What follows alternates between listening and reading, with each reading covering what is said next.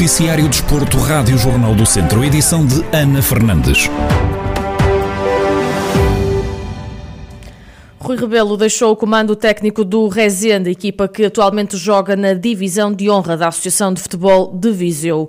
O treinador sai do clube do Norte do Distrito de Viseu depois de o ter representado durante as duas últimas temporadas. Em declarações exclusivas à Rádio Jornal do Centro, Rui Rebelo garante que sai de consciência tranquila.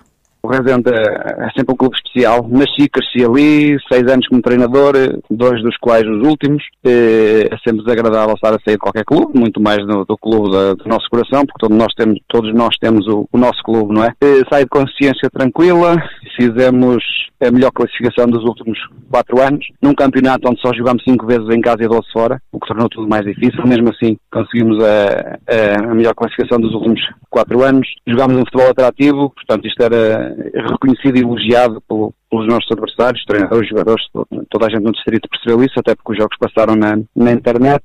Reforçar só que, que agradeço ao Grupo de de Rezende a oportunidade que me deu em voltar a representá-lo, agradecer aos meus adjuntos que trabalharam comigo, que são de uma competência extraordinária, e, e reforçar que saímos de consciência tranquila, Juntamente com Rui Rebelo, também João Canelas e Sandro Lage, membros da equipa técnica, da, da equipa técnica, aliás, vão deixar de exercer funções no clube de Rezende. Já o Sinfãs anunciou José Oliveira como novo treinador da equipa sénior, sucedendo assim a Miguel Abrantes. Na próxima época, os sinfanenses vão marcar presença na divisão de honra da Associação de Futebol de Viseu e na Taça de Portugal. José Oliveira, o novo técnico do Sinfãs, confessa que não podia abdicar da oportunidade de treinar a equipa do norte do distrito de Viseu há coisas na vida que nós não podemos abdicar e uma delas era, era a de, de, treinar os Sinfãs. E obviamente eu não, não podia abdicar de treinar um clube com a grandeza do, do Sinfãs. José Oliveira salienta que o objetivo passa por ganhar todos os jogos e elogia o passado recente do Sinfãs. Quando fomos convidados, provavelmente as pessoas estiveram a analisar o trabalho do José Oliveira e, e, perceberam que era um treinador também com a, os anos que tem enquanto treinador, tinha já aqui um percurso engraçado de várias subidas de divisão, alguns títulos de campeão e, e obviamente que também isso deve ser um fruto de um conjunto de, de fatores muito grandes, que é estruturas boas, eh, conjunto de jogadores, equipa técnica. Eh, devo dizer e sublinhar também que, que aquilo que eu vi do, do, do passado recente do Sinfãs foi um trabalho também muito bem elaborado pelo, pelo, pela anterior equipa técnica e, portanto, a nossa ideia quando foi abraçar o projeto do, do Sinfãs foi pensar, obviamente, na, na, história do clube, nos seus adeptos, nas pessoas, na região. E a nossa ideia passará por, por todos os jogos tentarmos ganhar uh, todos os jogos. Agora, sabemos que é pensar um jogo cada vez.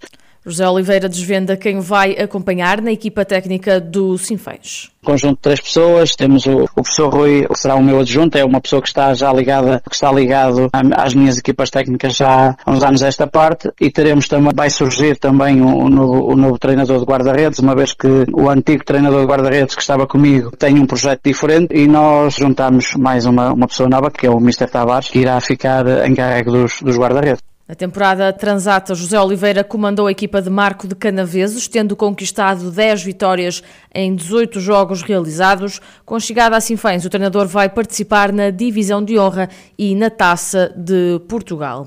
Diogo Santos, Bruninho, Fábio Santos, Bruno Loureiro e Jorge Miguel estão de saída do Académico de Viseu.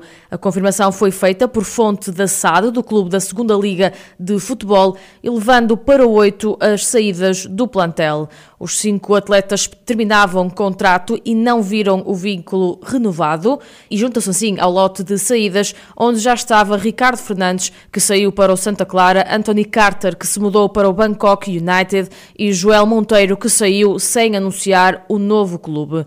Fernando Ferreira e Tiago Mesquita, dois atletas que também terminam contrato, têm integrado o trabalho, mas oficialmente a SAD do Académico de Viseu ainda não confirmou a renovação com os dois jogadores. Novidade nos primeiros dias foi a integração nos treinos de Guilherme Melo, Carlos Borges e Gabriel Pereiro, três atletas da equipa de júniores que vão realizar a pré-época com o plantel principal que continua a ser orientado por Zé Gomes. Depois de ter estado em grande plano na volta ao Alentejo, a TAF Hermes do Mortágua está de volta à estrada. A equipa de ciclismo do Distrito de Viseu tem jornada dupla no próximo fim de semana. No sábado realiza-se a primeira edição da Clássica de Viana do Castelo, uma prova que Xavier Silva, diretor desportivo da equipa de Mortágua, diz que vai ser difícil devido ao traçado.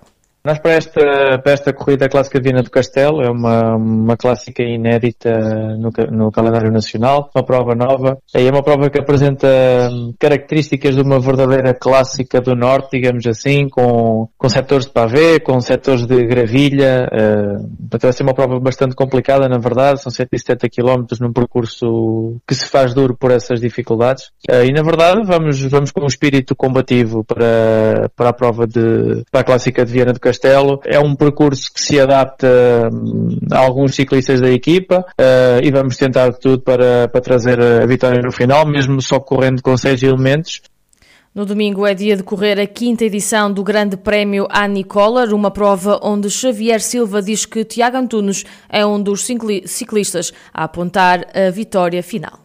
É uma prova também que, que, conhecemos bem, está na sua quinta edição e hum, não sendo exceção do que se passa nos anos anteriores, é uma, uma prova que numa primeira fase é corrida em circuito e que tem muitos quilómetros em terreno plano e as principais dificuldades estão de facto guardadas para os últimos 40 quilómetros, onde temos quatro contagens de montanha e aí sim é onde se vai decidir a corrida. Uh, estamos, estamos preparados para isso e nomeadamente temos o Tiago Antunes que, que voltou agora no, ao Alentejo na, à competição competição após um período de paragem por lesão e, e será um, um, dos nossos principais homens a apontar eh, para, para o Grande Prémio também com o Angel Sanches que tem vindo em, em crescente forma.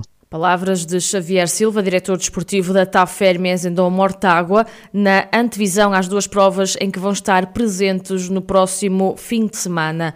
No sábado, a equipa de ciclismo de Mortágua vai marcar presença na clássica de Viana do Castelo. Já no domingo, realiza-se a quinta edição do Grande Prémio Anicolar.